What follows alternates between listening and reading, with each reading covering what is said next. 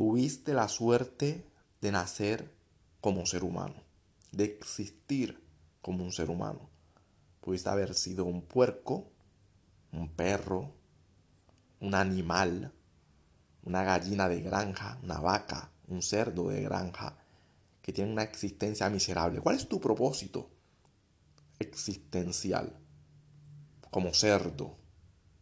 Servir como carne para gente glotona y carnívora.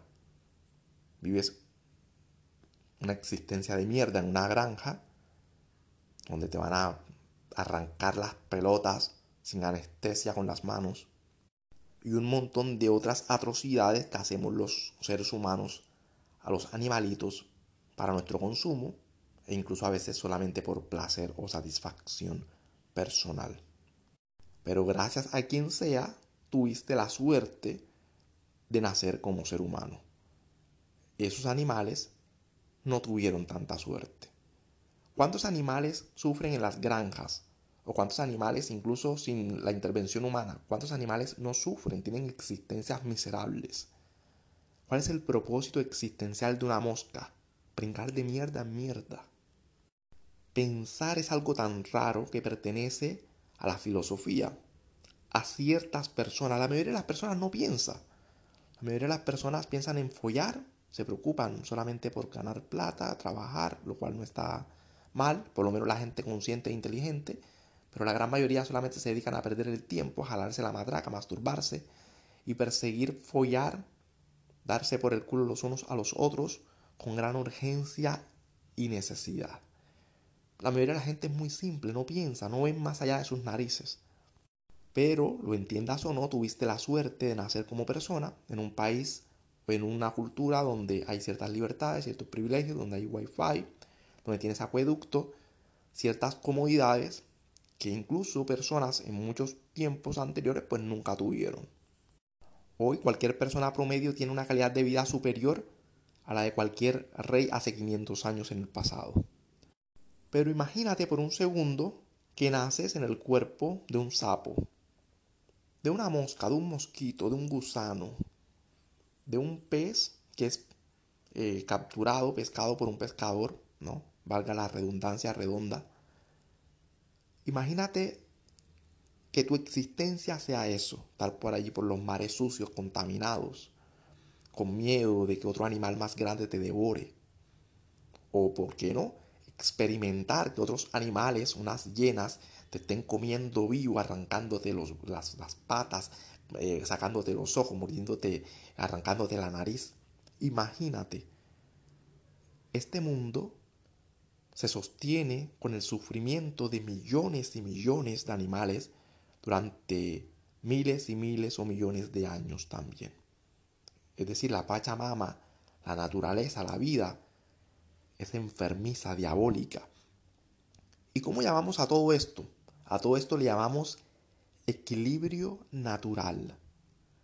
A toda esta cadena alimenticia le llamamos equilibrio perfecto. Esto es una burla, hermano, esto es una burla, esto es una, una vulgar burla, esto es como si te estuvieran escupiendo en la cara. Esto es un desastre, este mundo es un desastre. Y si tú tienes un hijo, claro, tiene el privilegio de ser persona, tuvo esa suerte, va a tener esa suerte, no sabe si van a ser enfermo, parapléjico, depresivo, loco, enfermo, psicópata, o que sea él el causante del dolor al planeta, a otros animales o a otras personas, sea violador, asesino. No lo sabes. Ni siquiera sabes si esa nueva persona que vas a traer al mundo quiere o le gusta la vida.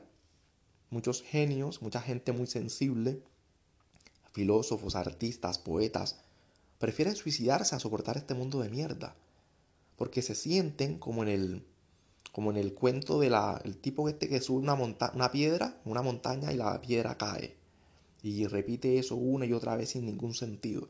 Así es la vida del ser humano. Es un ciclo constante, ¿no?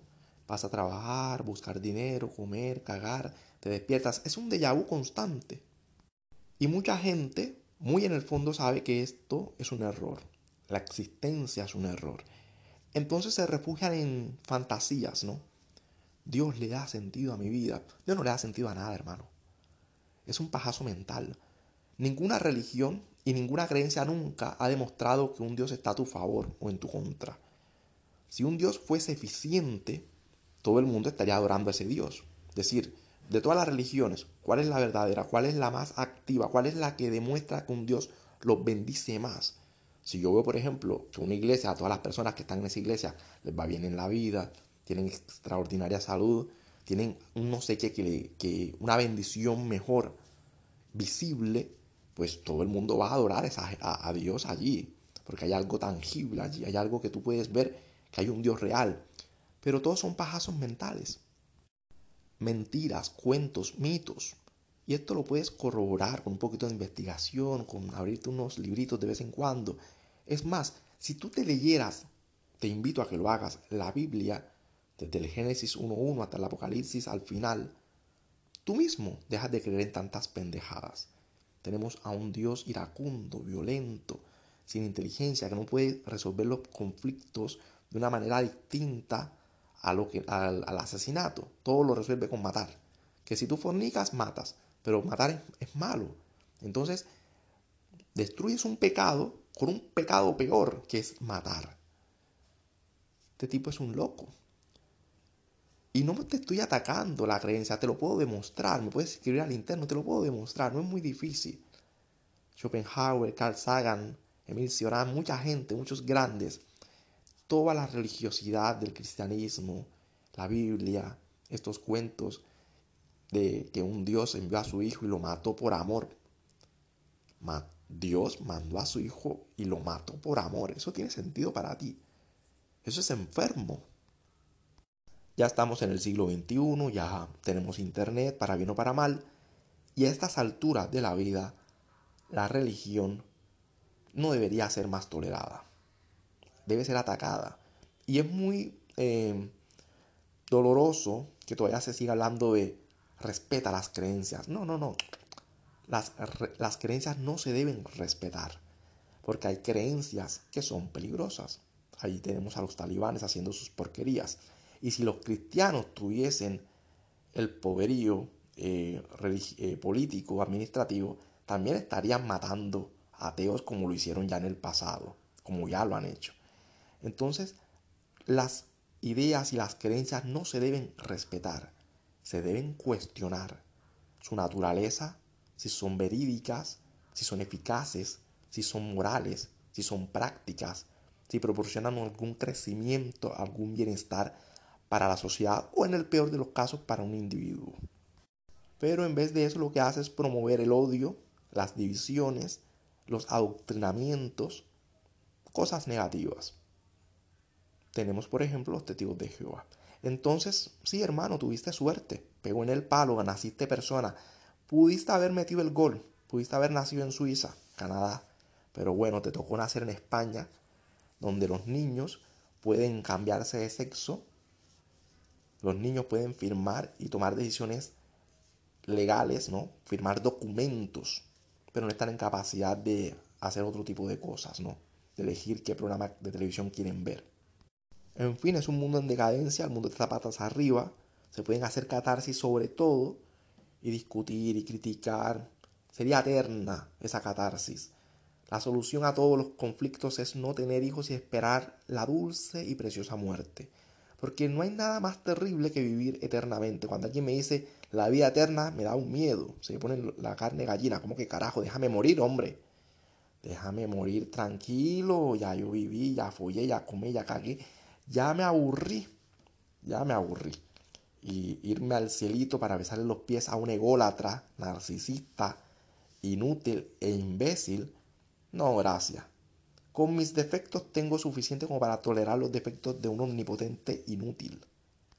Imagínate tener un hijo y que él te diga, en serio, me trajiste esta mierda en un país tercermundista donde ya no se puede ni respirar, donde tengo que usar tapabocas, donde la gente es bien bruta y bien pendeja, donde los animales se comen los unos a los otros.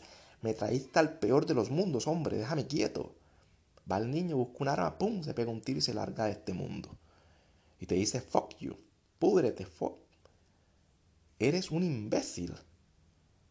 No traigas a tus hijos a este mundo, hombre. Desarrolla tu máximo potencial, deja las frutas en paz, haz dinero, prepárate para morir. No te preocupes demasiado por esta vida, cariño. No te estreses, no te estreses. De esta cagada nadie sale vivo. Boom, chao.